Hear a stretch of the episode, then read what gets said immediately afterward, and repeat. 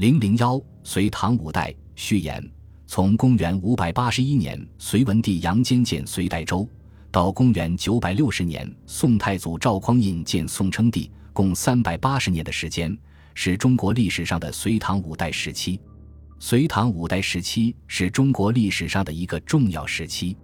它是中国封建社会从前期步入后期的转折阶段，唐宋之际所发生的社会巨变，使这一时期的文化面貌呈现出诸多不同于后代的特点。以安史之乱为界，可以将隋唐五代大致划分为隋及唐前期和唐后期及五代十国时期两个阶段。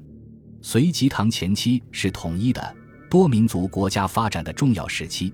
唐后期及五代十国，则是从局部的藩镇割据状态，逐步陷入到全面的分裂战乱的混乱局面时期。隋文帝杨坚代周以后，经过几年的励精图治，于公元五百八十九年统一中国，一举结束了魏晋南北朝长达三百余年的分裂战乱局面，为中国历史和文化的发展提供了新的契机。隋王朝在统一全国后，在短时期内。封建生产力就迸发出巨大的活力，产生了社会经济全面繁盛的局面。但随之而来的隋炀帝暴政，导致了一场席卷全国的隋末农民大起义，盛大的隋王朝如昙花一现，顷刻之间就被颠覆了。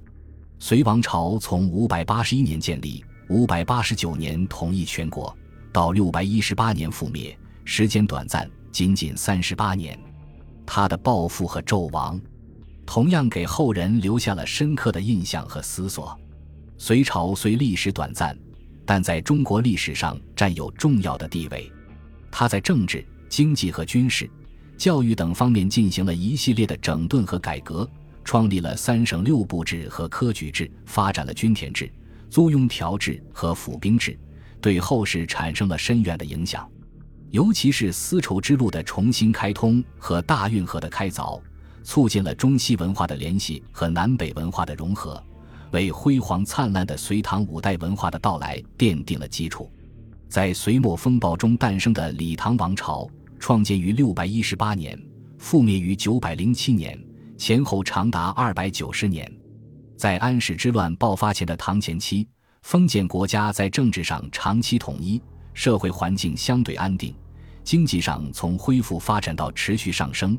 至唐玄宗时，封建经济全面繁荣，这就为文化的发展创造了条件。唐前期的一百多年，封建地主阶级朝气蓬勃，唐高祖、唐太宗、武则天和唐明皇等封建地主阶级的杰出政治家们，在继承和总结前朝封建统治经验的基础上，进行了一系列的改革，恢复了被隋末农民大起义打乱了的封建秩序。重建了封建的大一统的多民族国家，经过贞观之治到开元盛世，把封建社会推向了极盛局面。公元七百五十五年爆发的安史之乱，是唐王朝由盛而衰的转折点。安史之乱后，唐王朝在政治上陷入混乱局面，藩镇割据、朋党之争和宦官专权相互交织，政治上腐败黑暗。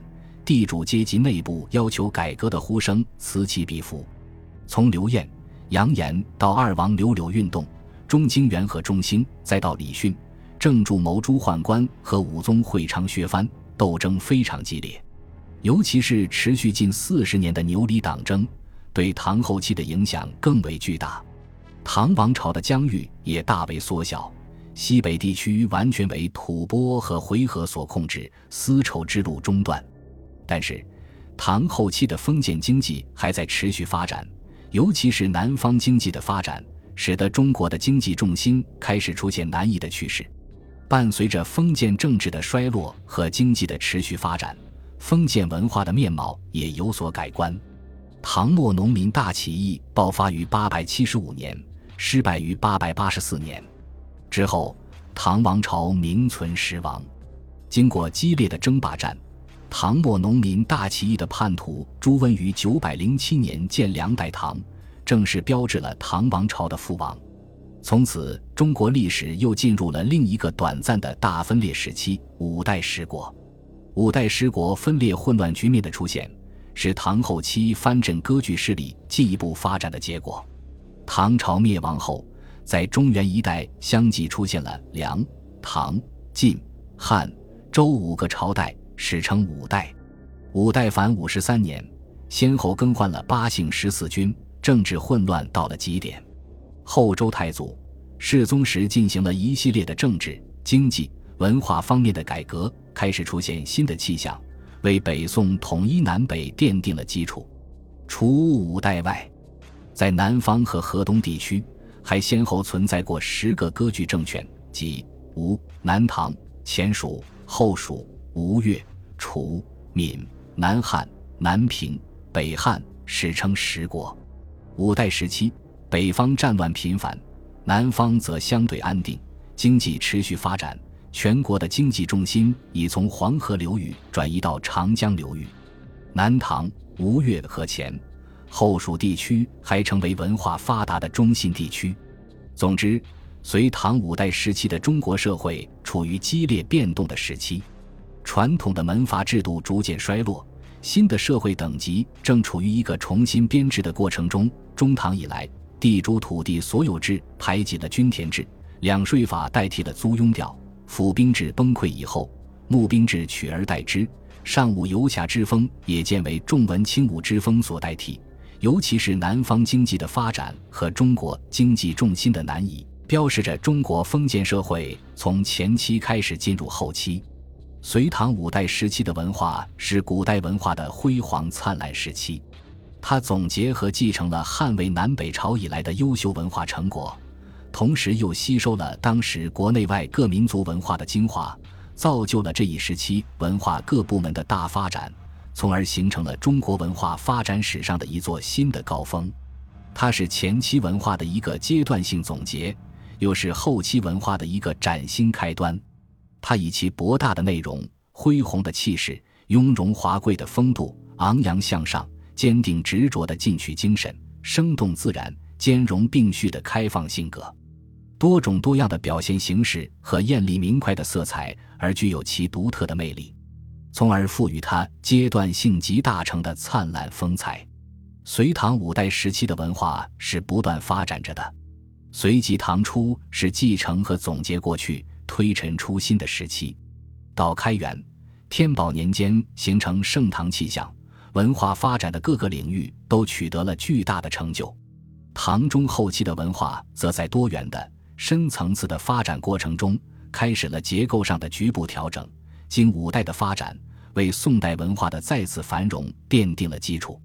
随即唐初，在思想文化领域里确立了以儒学为正宗、三教并存的文化政策；在文学艺术领域里，鼓励创作道路的多样化，不搞文化政策上的偏执主义，促进了文化的发展。隋唐五代时期的文化成就是多方面的，唐诗和佛学是其代表。中国文学的首唱是诗，而诗的巅峰则在唐代。唐诗无论从内容、风格、形式、技巧诸方面，都达到了炉火纯青的地步，成为后世难以企及的典范。隋唐时代享有佛学时代之称，佛教宗派纷纷创立，竞标分彩。佛教的中国化是这一时期的巨大成果。书法艺术也达到了一个高峰，楷书有欧、虞、颜、柳四大家。草书有颠章狂素，行书有李邕，篆法有李阳冰等，都成为后世学习的范本。绘画也处于极盛时期，画圣吴道子最为著名。雕塑方面，有以敦煌石窟、龙门石窟和麦积山石窟为代表的石窟艺术，还有以昭陵六骏、乾陵石狮、顺陵独角兽为代表的墓葬雕塑。还出现了著名的雕塑家杨惠之，被称为塑圣。建筑方面，都市以长安、洛阳最著名，佛塔则有大雁塔、大理崇圣寺塔等。李春修建的赵州桥是世界桥梁史上的首创。音乐舞蹈方面，人才辈出。隋代有著名音乐家万宝长，唐代则有祖孝孙、李龟年等。至于舞蹈，则有从域外和周边少数民族传入的胡舞盛极一时。